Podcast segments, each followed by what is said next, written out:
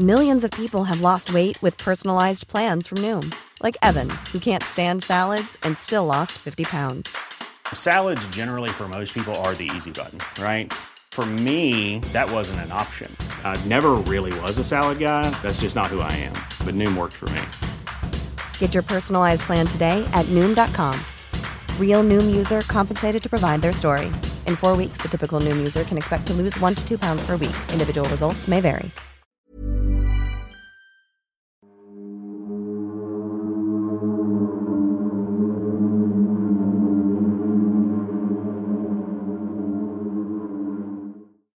Hola a todos queridísimos antisuscriptores, les saluda a su amigo el doctor Miguel Padilla y a nombre del equipo del Antipodcast les doy la bienvenida aquí entre libros e historias de terror de parte de Sergio, nuestro editor y por supuesto productor, sin que no sería posible este programa y al más allá de este micrófono mi mejor amiga, la brillante doctora Cass Otamendi. ¿Cómo estás, Cass? Tan contenta que te ves. Sí, Miguel, fíjate que hoy la verdad es que estoy muy, muy feliz porque ha sido un día bastante productivo y por eso es que yo quiero llamar a la acción en este momento. A ver. Quiero invitar a nuestros antisuscriptores que por favor le den un like a este video y también se suscriban. Recuerden que suscribirse es completamente gratis. Básicamente sirve el suscribirse para que YouTube, cuando nosotros subamos un nuevo video, te avise y puedas ir a verlo. Y también para tener más suscriptores. Es un poco de vanidad, Diego, ¿no? Oye, pero me gustaría también agradecer a las personas que se han dejado el tiempo y también su propinita su dinerito ahí Por para favor. dejarnos un apoyo. Voy a leer sus nombres, siempre es con muchísimo cariño. Sofía Velasco, Coraina Guido, Sandra Castro Misterio, se llama Sandra Castro, Castro Misterio, Oscar Gómez, Gustavo Vertis, Vania Sandoval, tenemos a Víctor Ventura, Ani Ciris. Tenemos una persona que nada más aparece con el nombre de un puntito, pero que dejó dos propinas. Muchísimas gracias, señor puntito. Iván K. Meléndez, Karen Coreas y Yuri Valdés, perdón, y José Mariar Vázquez Valencia.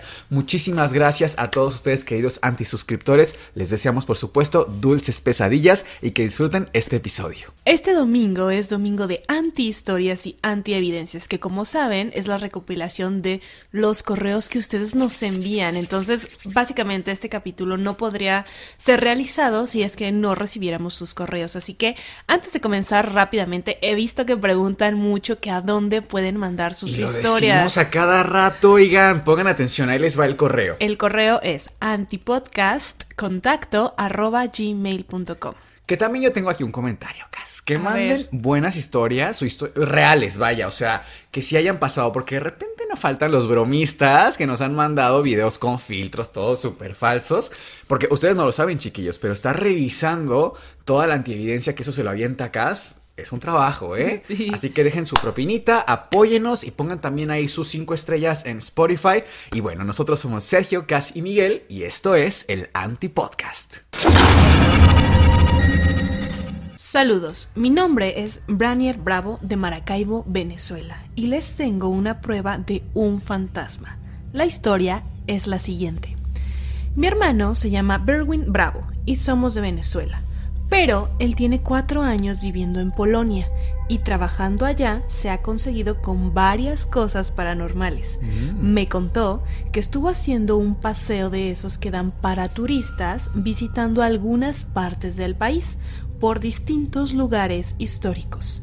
Y llega a un castillo que se llama Castillo de Malborg y ahí tuvo una visita guiada con varios compañeros del trabajo y le pidió el favor a su amigo que le tomara fotos. Su amigo le tomó estas fotos, tomó varias y sale una cosa muy rara en dos fotografías. Y ahí está esa cosa con todo el zoom. Wow, lo impresionante es cómo se ve tan pálido, con una nariz grande, las manos largas y pálidas. En la segunda foto se ve más difuminado. Yo hablé con mi hermano y le dije, se los voy a enviar a los antipodcast, que mi hermano y yo somos muy fans de su canal y sus videos muy buenos. Los vemos desde el primer capítulo, él desde Polonia y yo desde Venezuela.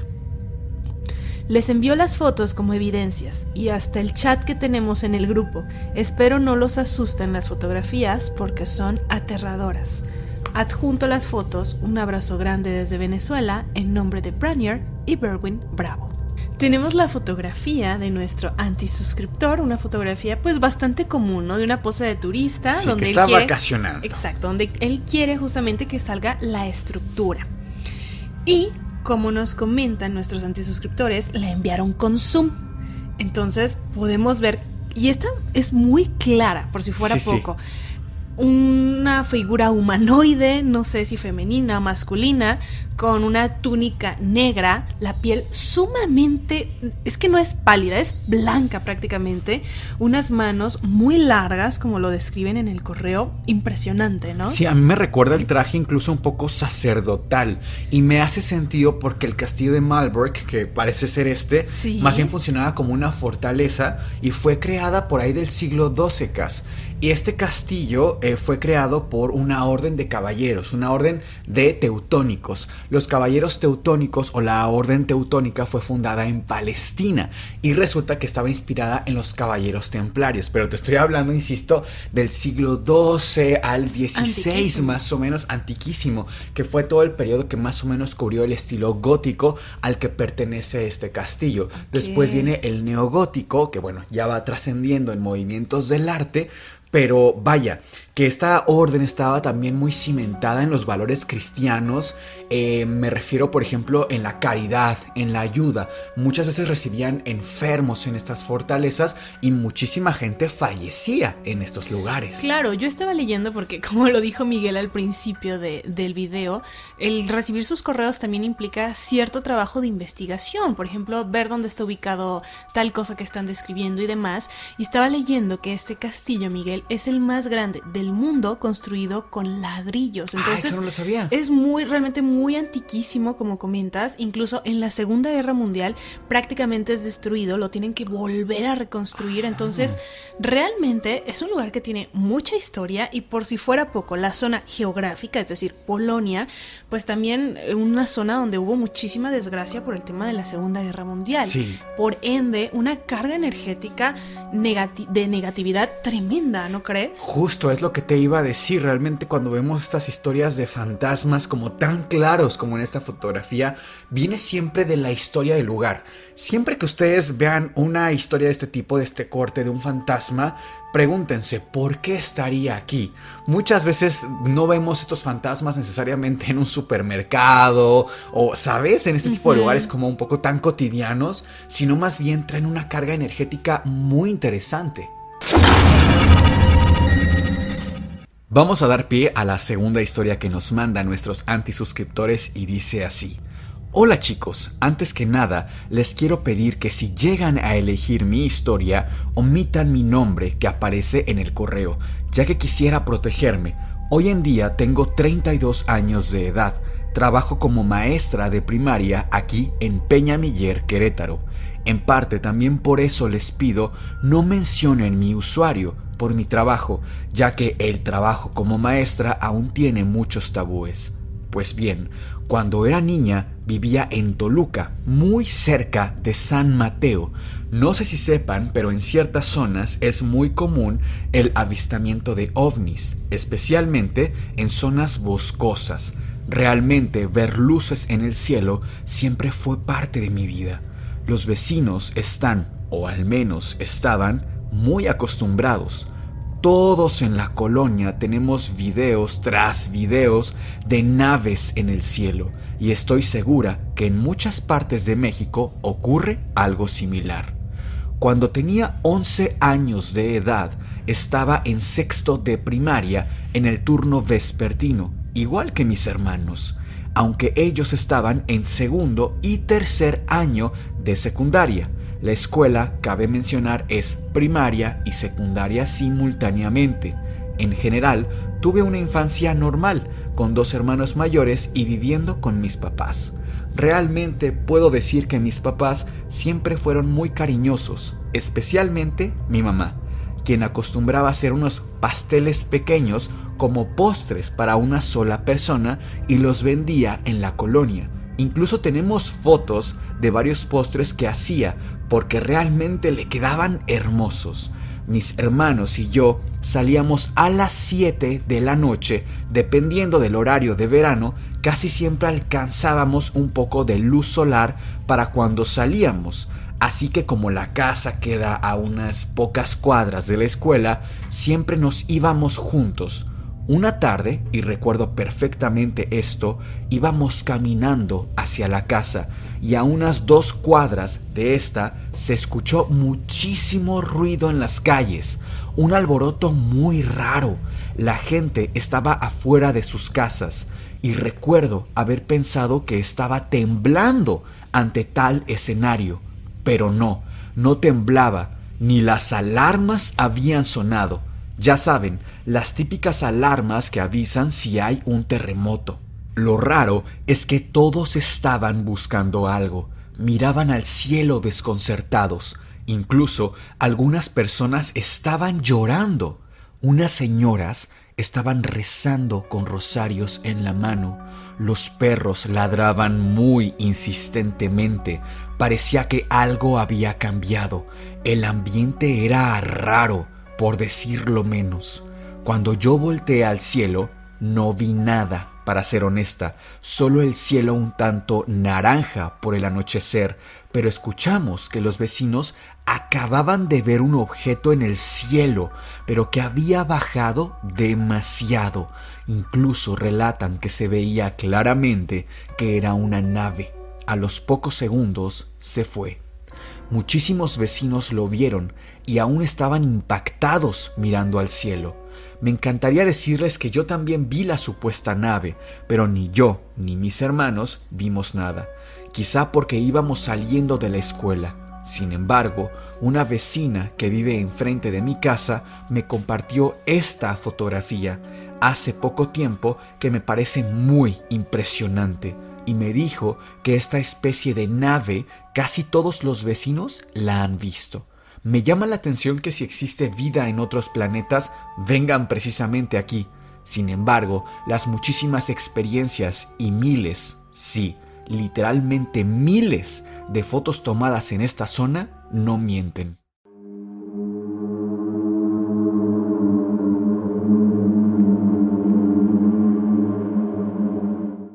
Continúo con mi relato. Cuando seguíamos caminando hacia la casa, mi papá estaba en la calle y nos abrazó. Estaba muy preocupado y salió para buscarnos. Seguramente nos distrajimos con todo el alboroto de la gente mirando al cielo y al retrasarnos unos minutos mi papá se empezó a preocupar. Justo a los pocos segundos de encontrarnos con él, se escuchó un grito muy fuerte de una mujer. Estábamos tan cerca de la casa que pensamos que quien había gritado había sido mi mamá. Así que corrimos hacia la casa. Resulta que otra vecina, como a cinco casas de la mía, estaba como loca. De verdad estaba fuera de sí. Hasta la fecha nunca he visto a una persona en estado de shock, pero tenía la cara hasta desencajada decía que vio algo que pasó corriendo en dos patas entre los árboles, pero que no era una persona, que su piel era entre gris y verdosa.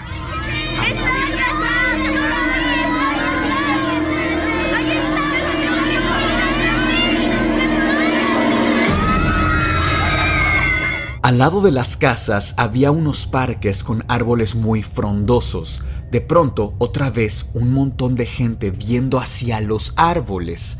Sea lo que sea esa cosa, parecía estar escondida entre la maleza de los árboles.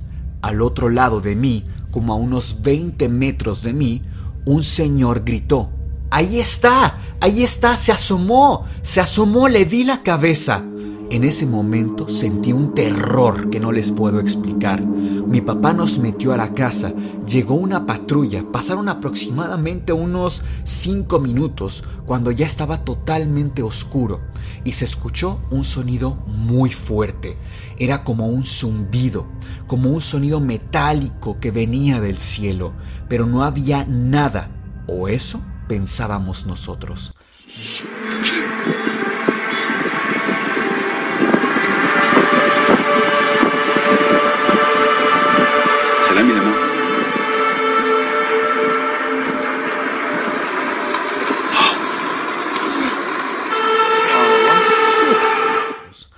Mamá estaba dentro de la casa y para mí lo más abrumador estaba por venir. Cuando entramos a la casa, todo estaba desordenado. Parecía como si hubieran entrado a robar. Los cajones salidos por todos lados, platos rotos por toda la cocina, muebles movidos. No pregunté qué había pasado, porque tenía mucho miedo de la cosa que se estaba escondiendo a unos metros de mi casa. Mi mamá lucía muy rara, parecía como dispersa al extremo, distraída, casi no hablaba, pasó de ser cálida y siempre amable a fría, apenas contestaba con monosílabos. Recordé algo que me dejó muy, muy sobresaltada. Uno de los árboles frondosos del parque casi tocaba mi casa, especialmente el balcón del cuarto de mis papás. Cuando llegué a su cuarto corriendo para cerrar la ventana, me di cuenta que la puerta estaba abierta de par en par. Me aterró la idea de que esta cosa hubiera saltado del árbol hasta el interior de mi casa. Mi papá entró al cuarto y me sentí más tranquila. Otra cosa rarísima de todo este suceso es que, según yo, desde que nos topamos a mi papá en la calle, hasta que entré a la casa habían pasado si acaso 20 minutos, cuando mucho. Calculaba que no pasaran de las 8 de la noche. Era la una de la mañana. ¿Cómo es posible? Recuerdo perfectamente el reloj encima de la casetera marcando la una con cinco de la madrugada. Todos estábamos igual de sorprendidos, excepto mi mamá, quien seguía quieta, sentada, sin decir nada. Cuando me, acerqué a ella, noté que estaba sangrando de la nariz y parecía que estaba llorando. Al paso de los días, mi mamá se mantenía distante con todos, rara. No volvió a cocinar los pasteles que hacía. Incluso después le pregunté si me podía hacer uno y dijo que ella nunca había cocinado ni un pastel, a pesar de tener fotografías. Tenía pesadillas casi a diario, despertaba gritando, tenía ataques de ansiedad con la sola idea de tener que salir de la casa. No salió de esta en meses. Finalmente, mi mamá falleció de un derrame cerebral, aproximadamente seis meses después de lo que ocurrió. No tengo pruebas de qué fue lo que pasó, pero tengo la certeza de que algo vio mi mamá ese día, algo que no debió ver y con lo que no pudo vivir. Cas, ¿qué opinas de esta antihistoria? Realmente me pareció muy fuerte. Y antes que nada, por supuesto que vamos a respetar el anonimato de la persona que nos envió esta historia, pero también te mandamos nuestras condolencias, nuestro más sentido pésame. Te mandamos mucho amor y esperamos que lo puedas llevar cada vez mejor esta pérdida tan fuerte que tuviste.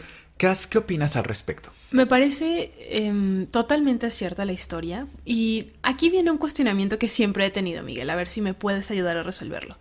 Hace tiempo recibimos una antihistoria justamente de una persona que decía, en Peña de Lobos, México también, es muy común ver avistamientos ovni, es muy común ver luces en el cielo. Sí. ¿Por qué hay, igual esta persona también comenta, en, este lugar de Estado de México es muy común, porque hay zonas donde es tan común ver estos avistamientos y en otras no. Hay una teoría respecto a ovnis que me parece muy interesante que dice que ellos están entre nosotros para observarnos más de cerca y estudiarnos más a profundidad. Ojo aquí, no es una teoría de reptilianos, particularmente, personalmente y con mucho respeto, creo que esa teoría de los reptilianos es un tanto conspiranoica. sí. La respeto, por supuesto, pero creo que esto no se me hace tan descabellado decir que nos están observando de alguna forma. Pero ¿tú tienes alguna teoría respecto a por qué hay zonas más con avistamientos más comúnmente? Fíjate que eh, a mí también lo que me llama la atención es que estos avistamientos se ven más regularmente en zonas muy alejadas de la civilización. Son zonas incluso de lo de aquí, por ejemplo, cerca de Querétaro, lo que más yo he escuchado es en Peña de Bernal. O sea, muchísima gente en Peña de Bernal, que es una zona no tan urbanizada como el centro de Querétaro, tiene muchísimas experiencias de avistamiento ovni. Y es que para mí personalmente creo que si hay clarísimamente vida en otros planetas y que vengan a nuestro planeta, no vengan porque les parecemos nosotros interesantes. Creo que realmente somos una sociedad muy poco interesante en general. ¿A qué me refiero? O sea, si, somos objetivos, ¿cuáles son nuestros temas de conversación hoy en el grueso de la población? O sea, seamos francos. Hoy hay gente que sigue creyendo que la Tierra es plana. Sigue habiendo gente que no cree que eh, COVID sea real.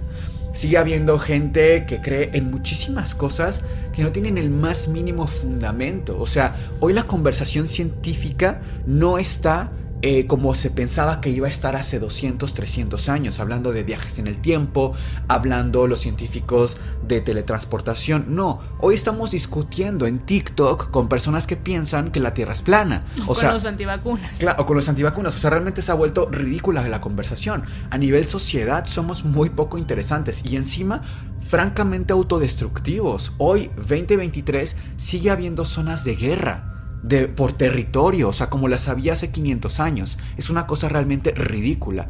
Pienso que lo interesante no somos nosotros, más bien es el planeta. Las condiciones del planeta Tierra, las condiciones naturales, son fascinantes. Nuestra flora, nuestra, muy entre comillas porque no es nuestra, la fauna, la flora, las condiciones meteorológicas. Por ejemplo, eh, no sé si la gente lo sepa, pero la Tierra tiene cierta angulación con respecto al Sol. Si nosotros cambiáramos esa, ese ángulo un grado más o un grado menos, toda la flora y toda la fauna sería totalmente diferente. Imagínensela casi como en Pandora, ¿no? En Avatar. Realmente esas pequeñas diferencias de humedad, de oxígeno, de temperatura, el ángulo de la Tierra con respecto al Sol, la distancia que tenemos, ocasionan que seamos que, que, tengamos un planeta fascinante y creo que realmente a eso vendrían a estudiar, ¿no? Y muy probablemente si son seres que también comparten los átomos básicos, carbono, hidrógeno, oxígeno y nitrógeno, probablemente también necesiten condiciones similares a las de nuestro planeta. Recordemos que en general nosotros somos colonizadores. Si pensamos en sapiens hace muchísimos años, cuando llegaron a ciertas islas, ciertos eh, archipiélagos, tocábamos piso y aniquilábamos muchas especies, porque somos como una especie de plaga, quien no nos garantiza que a pesar de ser ellos mucho más evolucionados que nosotros, también compartan esa característica y estén buscando algún planeta que sea compatible con su estilo de vida. Aún no han dado el paso porque igual no les interesa. Quizá ellos ya detectaron. Quizás no lo necesitan. Quizá no todavía. O quizá ya detectaron otros 25 planetas que son mucho más dominables, por ejemplo. O sea, teorías aquí pueden ser muy fascinantes, ¿no? Pero encuentro que por eso vendrían. Creo que no vienen por nosotros, vienen por nuestro planeta. Otra de las cosas, Miguel, que, he escuchado mucho y hay realmente demasiados testimonios, es que estas famosas abducciones, que es cuando los extraterrestres eh, de cierta forma tienen contacto con un humano, ya sea a propósito o porque por, así sucedió, ¿no? En este caso yo pienso que em, la mamá de esta persona sí vio algo, definitivamente, que le afectó demasiado a la psique y se cree que tienen capacidades tan poderosas, capacidades psíquicas, como para trastornar el tiempo, justamente eso para mí es mm. clave, que haya dicho, yo estoy segura que eran las 8 de PM y en 20 minutos ya era la 1 AM. De cierta forma para trastornar la mente y creer que lo que vieron no es real, que no, no les estás viendo, ¿sabes? Pienso que es una, una característica muy importante, que sí hubo contacto entre humano y algo no humano que sí le afectó tanto a la persona que la llevó a la enfermedad, ¿sabes? ¿Tú qué piensas? Ahora que, lo dices, eh, digo, justo encontré un texto ahora que me gustaría compartirles en un momento, dar lectura, pero me parece muy fascinante también cuál sería nuestra reacción al ver a uno de estos seres cara a cara. No que te lo cuenten, lo viste en una película, no, que se te plante de frente a una de estas criaturas debe ser muy impactante. O sea, si de pronto nos llama la atención un extranjero, ¿no? Que lo ves alto, lo ves rubio, o a lo mejor que se ve diferente. Solo porque se ve diferente ya llama la atención. totalmente. Eh, dato curioso, ahora que fui, tuve la oportunidad de ir a Canadá con Sergio, eh, pues veíamos gente físicamente muy diferente, porque claro, son, eh, son, países, es un país donde viene muchísima gente de Asia, por ejemplo, y a Sergio a mí nos llamaba la atención y los volteábamos a ver como con esta curiosidad tan humana, ¿no es cierto? Pero ahora imagínate ver a una de estas criaturas Que no es humana. que no es humana, que comparte pocas características, vaya, Creo que debe- incluso debes de pensar hasta que es un fallo en la realidad, de decir, esto no es real, esto es un sueño. Debe ser choqueante, Sí. realmente, debe ser impactante totalmente. Vamos a dar lectura a este pequeño espacio que encontré aquí y dice así, el caso de Catherine. Catherine era una estudiante de música de 22 años y para sacarse un sobresueldo trabajaba en la recepción de una discoteca. Una noche de febrero de 1991, cuando acabó con su faena en el local, decidió, decidió dar un paseo en coche. Al llegar a casa se dio cuenta de que era muy tarde y no recordaba lo ocurrido durante los 45 minutos que había durado el supuesto paseo. Además, sangraba por la nariz, algo que no le solía pasar. Al día siguiente, vio en televisión que se había avistado un ovni en la zona de Boston. Un conocido le recomendó que fuera a ver a Mac. Tras varias sesiones de hipnosis con Mac, los recuerdos empezaron a aflorar de forma espontánea. Recordó haber sido abducida por primera vez a los tres años y luego a los siete. Finalmente revivió lo sucedido durante los tres cuartos de hora en los que se perdió la noche del paseo. Mientras circulaba por una zona boscosa, sintió una especie de parálisis. Unos alienígenas la sacaron del coche, la llevaron a un ovni y le quitaron toda la ropa. Los captores se quedaron totalmente desconcertados y le dijeron que no entendían sus palabras. A continuación, la llevaron a una enorme sala donde había varias mesas con cuerpos. La tumbaron en una de las mesas vacías y le introdujeron un instrumento por sus partes íntimas. Al extraerlo pudo ver algo parecido a un feto. Tres meses antes recordó haberse parado en plena noche en un área de descanso en una carretera desierta y a pesar de no recordar lo que ocurrió, tuvo la sensación de que la habían fecundado. Aunque al principio le producía rabia hablar de alienígenas, a lo largo de sesiones con Mac fue adoptando una actitud más abierta. Fíjate qué interesante, qué fuerte. Son vivencias de hace 30 años prácticamente, pero a mí me resulta increíble. De hecho ya les he contado que en mi familia era un tema muy recurrente y quise traer esto, este tema a colación porque en estas revistas, en estas vivencias de extraterrestres, casi siempre era contacto con mujeres. Y eso es, el 80% de los casos era contacto por mujeres.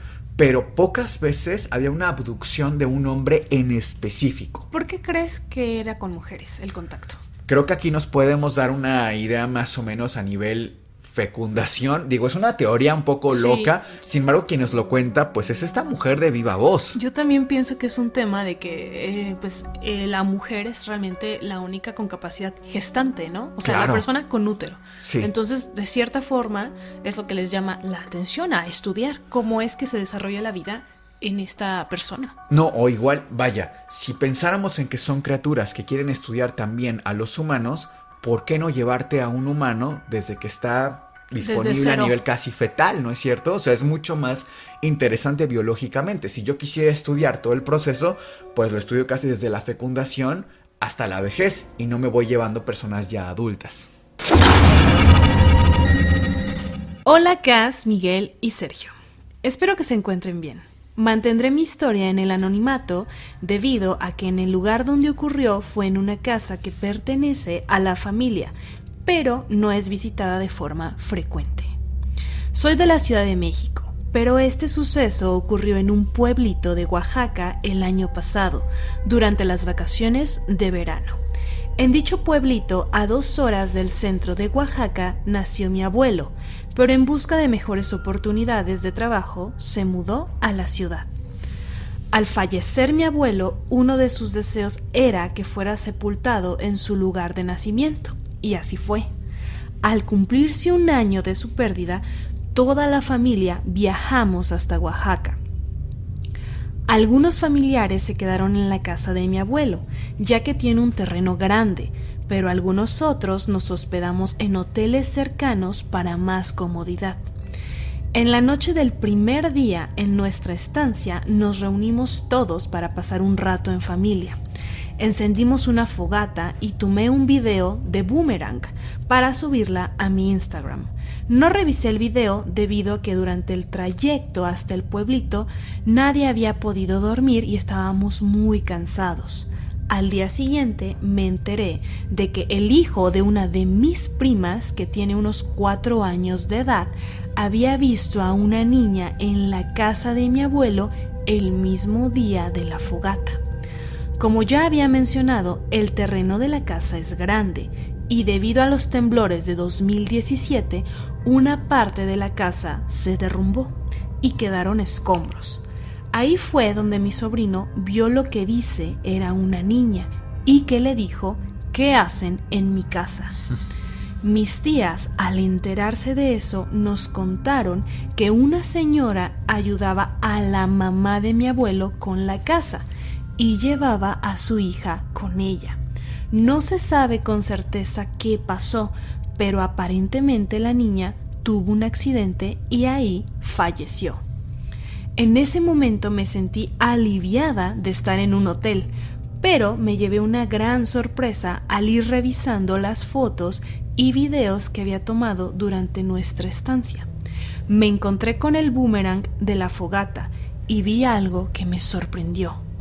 Del lado derecho se puede ver una silueta que asemeja a una niña viendo directamente a la fogata.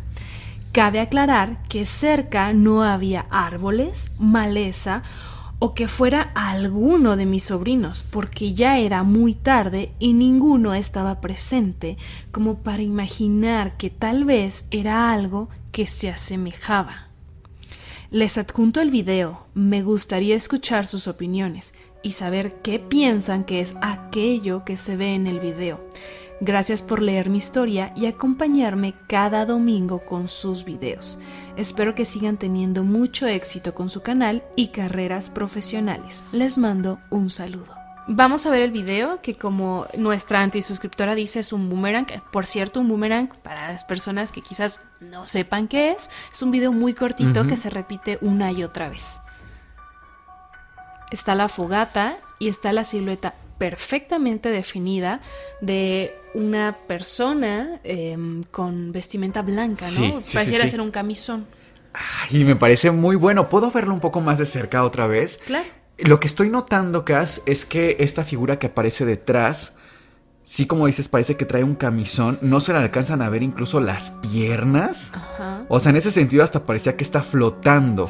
Ahora, sí me parece un poco aventurado decir que es una niña, no le veo rasgos, incluso la carita sí se le alcanza a ver, pero no veo un cabello largo, por ejemplo. Ahora, tampoco espero ver algo tan delimitado. Hemos aquí mostrado antievidencia que se ve todavía menos, menos clara que este video. Perdón que lo esté viendo una y otra vez, pero es que sí es muy llamativo. Ahora, lo que estoy notando también es que la luz de la fogata se refleja en la vestimenta. Eh, está rebotando esta luz, pareciera un traje blanco, un camisón blanco, un vestido incluso. Quizá por ahí. ¿Tú qué opinas? pienso que ella dice, la antisuscriptora, es una niña por dos cuestiones. A final de cuentas, ella es quien toma el video, ¿no? El boomerang. Entonces sabe perfectamente a qué altura estaba ella sentada. Respecto a su posición con la de lo que está viendo. Exacto. Entonces dice, sí, sí, sí es una niña. Y súmale al evento que a mí incluso me parece más impactante, uno de sus sobrinos dice, vi a una niña que no conozco y me dice qué hacen aquí en mi casa. Entonces la suma de estos, claro que digo, sí es una niña lo que está. Aparte está viendo directamente a la fogata, ¿sabes? Más que a la fogata, que sí podría ser a la persona, a la cámara, lo cual también sería muy impactante. Yo también encuentro acá interesante la relación constantemente en muchas historias que hay de fantasmas con respecto a la luz de las velas o de las fogatas siempre he escuchado que se sienten mm, atraídas a estas, específicamente a la luz de las velas blancas, porque simulan aparentemente lo que nos relatan en muchas ocasiones, que simulan la luz que ellos perciben al final del túnel. Cuando uno fallece, se cuenta, por supuesto, que se ve una especie de túnel que lleva hasta el otro mundo, hasta el otro lado de, de este espacio, de esta vivencia, ¿no?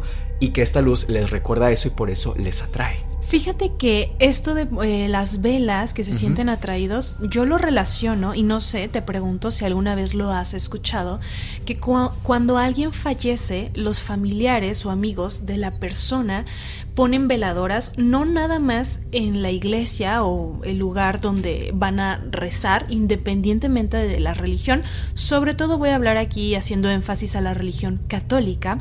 Eh, también en la casa. Por ejemplo, cuando falleció una de mis tías, hermana de mi mamá, eh, mi mamá más o menos por unos 15 días ponía una veladora y me explicaba, y ojo aquí que mi mamá ni siquiera es una persona muy religiosa o muy devota, eh, poníamos la veladora para guiar el espíritu de mi tía, que encontrara la luz. Entonces, si mm. son eh, personas que murieron en circunstancias trágicas o no se pudieron ir por alguna razón, o sea, el cruzar em, al mm. más allá, encontrar la luz, no me parece muy descabellado pensar que cuando ven fugatas, velas, eh, este tipo de luminiscencia, salgan en las fotografías, se mm. acercan a estos lugares, ¿no? Concuerdo contigo y además yo pondría acá el tema de cuál es nuestra experiencia cuando fallecemos. ¿Cómo es que tantos relatos de gente que estuvo en paro cardiorrespiratorio por uno, dos, tres minutos y que regresan cuentan muchas veces experiencias tan similares. Este túnel, esta luz al final del túnel, que muchas veces incluso tuvieron contacto no solo con familiares que ya habían fallecido, sino incluso con personajes de la talla de Jesucristo. O sea, Realmente, ¿por qué se parecen tanto estas experiencias? Para mí, Cass, hay una explicación científica detrás de cómo experimentamos nuestro propio fallecimiento y esta luz al final del túnel pienso que tiene mucho que ver con eh, cómo percibimos, obviamente, nuestro fallecimiento en vida. ¿A qué me refiero?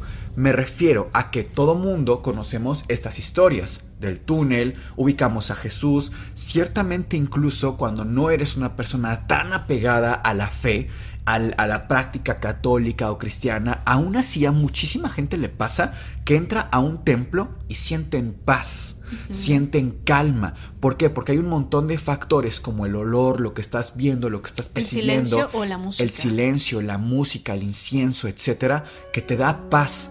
En nuestros cerebros tenemos tan metida la idea de temas religiosos con respecto a la paz, a lo que pasa después de la vida, que eso se queda hasta el último minuto que le queda al cerebro de flujo sanguíneo.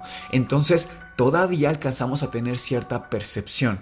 Eh, como hemos dicho repetidamente aquí cómo funciona el cerebro, se le da esta emergencia de flujo sanguíneo porque es lo que va a trabajar más, es lo último que se nos tiene que ir.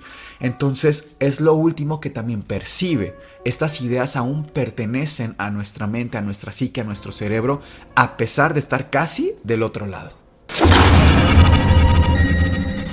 Hola Miguel y Cas, seré breve. Para Navidad de este 2022 Fui de visita a casa de mi abuela con mis padres y mi hermana.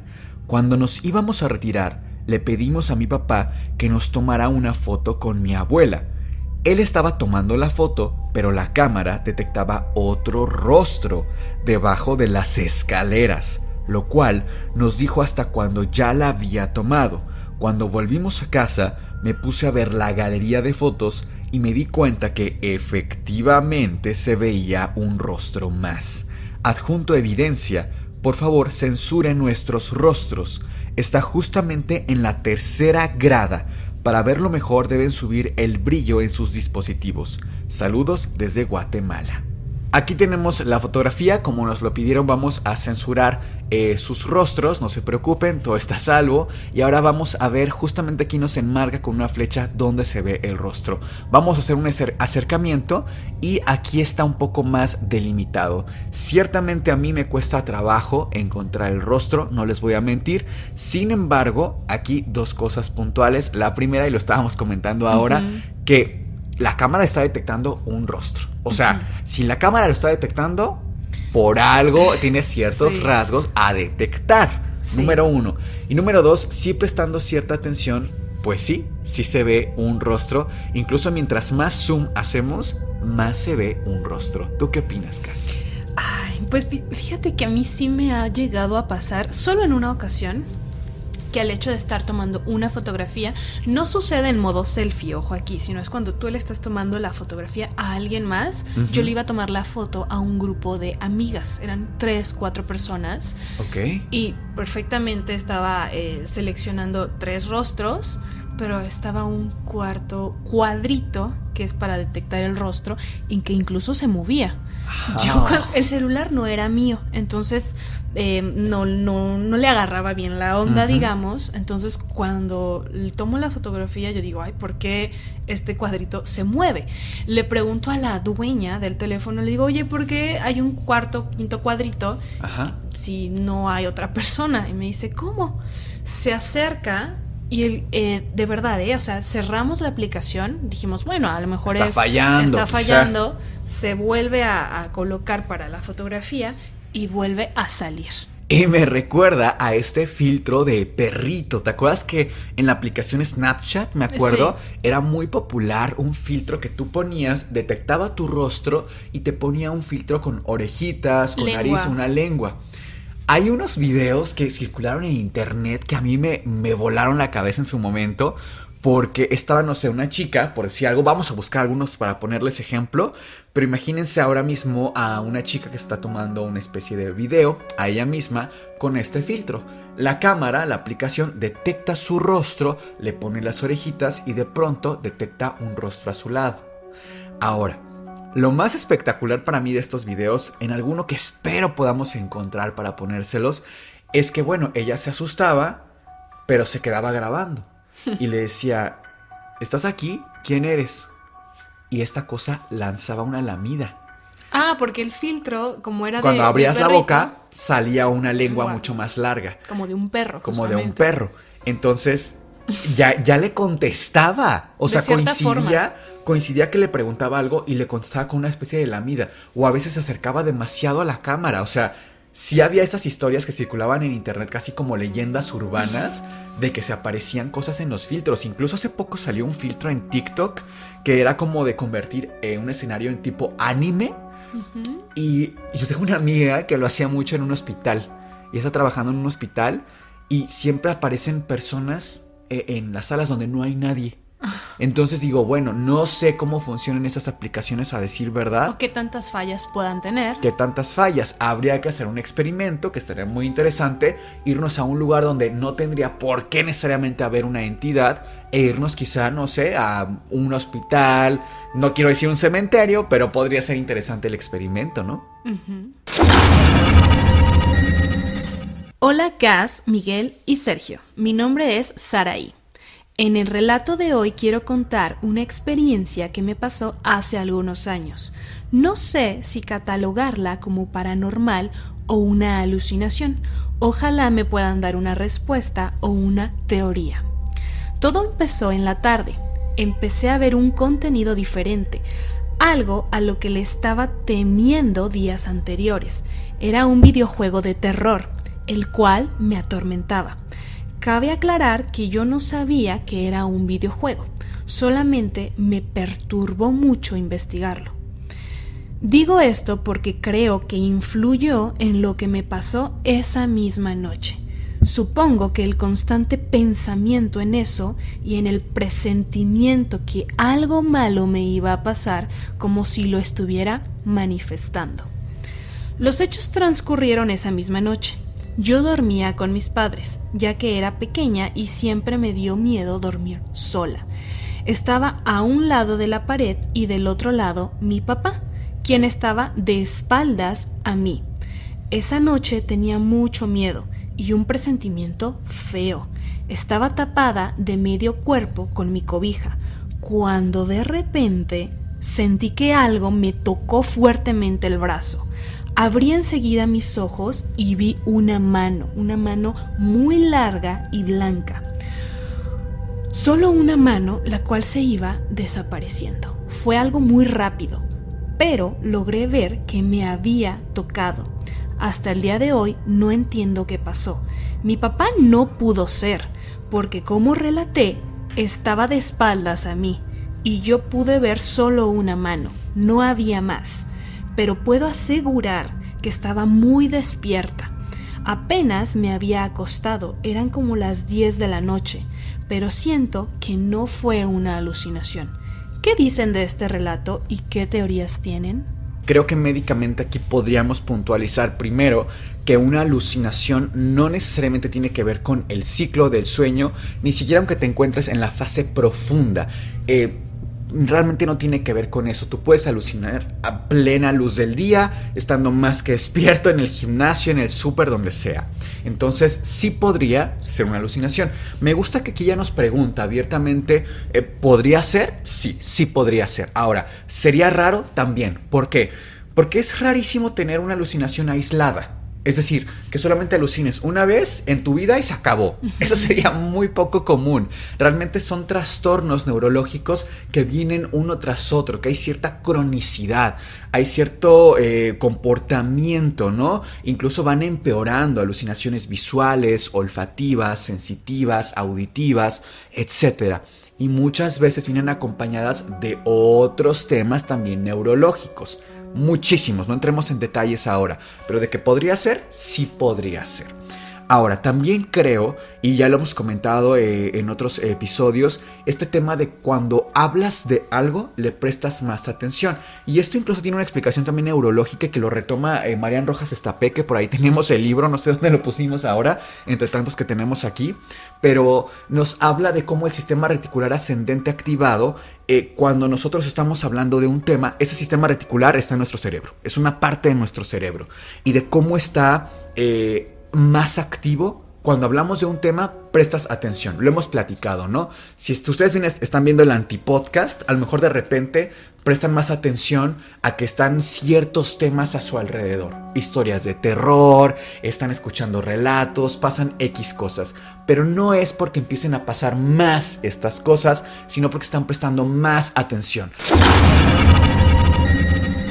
hay un montón de comentarios en nuestro antipodcast donde nos ponen, oye, mientras yo veía este episodio, estaba solo en mi casa y empecé a escuchar un ruido. O se cayó tal cosa. Sí, cosa, cosas que nunca les pasan a los antisuscriptores y que de pronto mientras ven el antipodcast les están pasando. Y además, no es en uno o dos episodios, realmente esto es bastante común que nos lo escriban. Incluso esperamos poderles poner un recuento de varios antisuscriptores que nos están relatando esto para que vean que no es cuento nuestro, ni mucho menos. Y sí creo que es muy peculiar, porque no es como que estemos haciendo algún tipo de, ritual o algo por el estilo, que entiendo que de pronto, claro, puede traspasar lo que tú usas y mandes energéticamente, demás. Pero no es así. Estamos hablando a veces de un tema, de un caso paranormal, de un caso incluso misterioso, de desaparición, que no tiene ni siquiera que ver con un componente sobrenatural o paranormal. Y nos relatan esto que hacen, parece muy interesante. Bueno, Miguel, ahora vamos a leer los comentarios de algunos de nuestros antisuscriptores. De los que dejaron propinita, así que si ustedes también quieren participar en esta dinámica al final del programa, pueden dejar su propinita pulsando el botón de gracias. Andrea Galvis. Gracias. Creo que no está de más protegerse. Sé que no son muy católicos, pero hay una oración para protección. Es la oración de San Patricio. La he escuchado, por cierto. A mí me gustan mucho estos temas, pero un padre me comentó que hay que tener mucho cuidado y me recomendó esa oración. Fíjate que a mí me regalaron el ojo de Dios, que es una especie de mm, artesanía que se hace y que se les regala en algunas culturas a los bebés para que siempre los protejan. Es una tradición realmente muy muy linda y nos las regaló una antisuscriptora y fue muy lindo. Realmente yo también pienso que es inteligente, mira, no tener vamos, tener respeto a estos temas de pronto que uno toca y siempre tratarlo desde ahí, ¿no? Desde el respeto, la empatía y también entendiendo que a veces son cosas hasta culturales. Sí, esto que comentas que, regalaron em, es similar a esta pulsarita con ojitos mm, que es roja que le ponen a los bebés desde muy, muy, muy pequeños. Es algo similar, pero además de hacer protección, el ojo de Dios también te acerca, digamos, a la bondad te favorece como, o es lo que se piensa dentro de esta tradición, ¿no? Eh, personalmente yo ni siquiera lo conocía, fue que me lo explicaron y todo, cuando me lo regalaron fue muy lindo. También como portar el cuarzo, portar eh, la medalla de San Benito, etc. Sí nos han recomendado muchísimo este tipo de protecciones y lo tomamos con muchísimo cariño, así que gracias. Otro comentario que nos lo escribe Christopher Serrano dice, gracias porque lo que me gusta del podcast no es solamente lo paranormal, sino varias cosas que aprendemos gracias a su enseñanza. Ya casi me acabo de ver sus videos y solo llevo viéndolos tres días. Muchísimas gracias Christopher por no perdértelo y por echarte un maratón. Este nos lo escribe Ana, que además de dejar propinita es miembro del canal, así que ella tendrá acceso a la antibiblioteca muy pronto que se va a estrenar. No se lo pierdan solo para miembros para hacerlo desde una computadora pulsando el botón de unirme. Me encantan sus videos y la manera de relatar las historias. Les mando un saludo desde Argentina. Muchísimas gracias querida Ana. Eso fue todo por nuestra parte. Nosotros somos Sergio, Cas y Miguel y esto fue el Anti Podcast. Les deseamos dulces, pesadillas.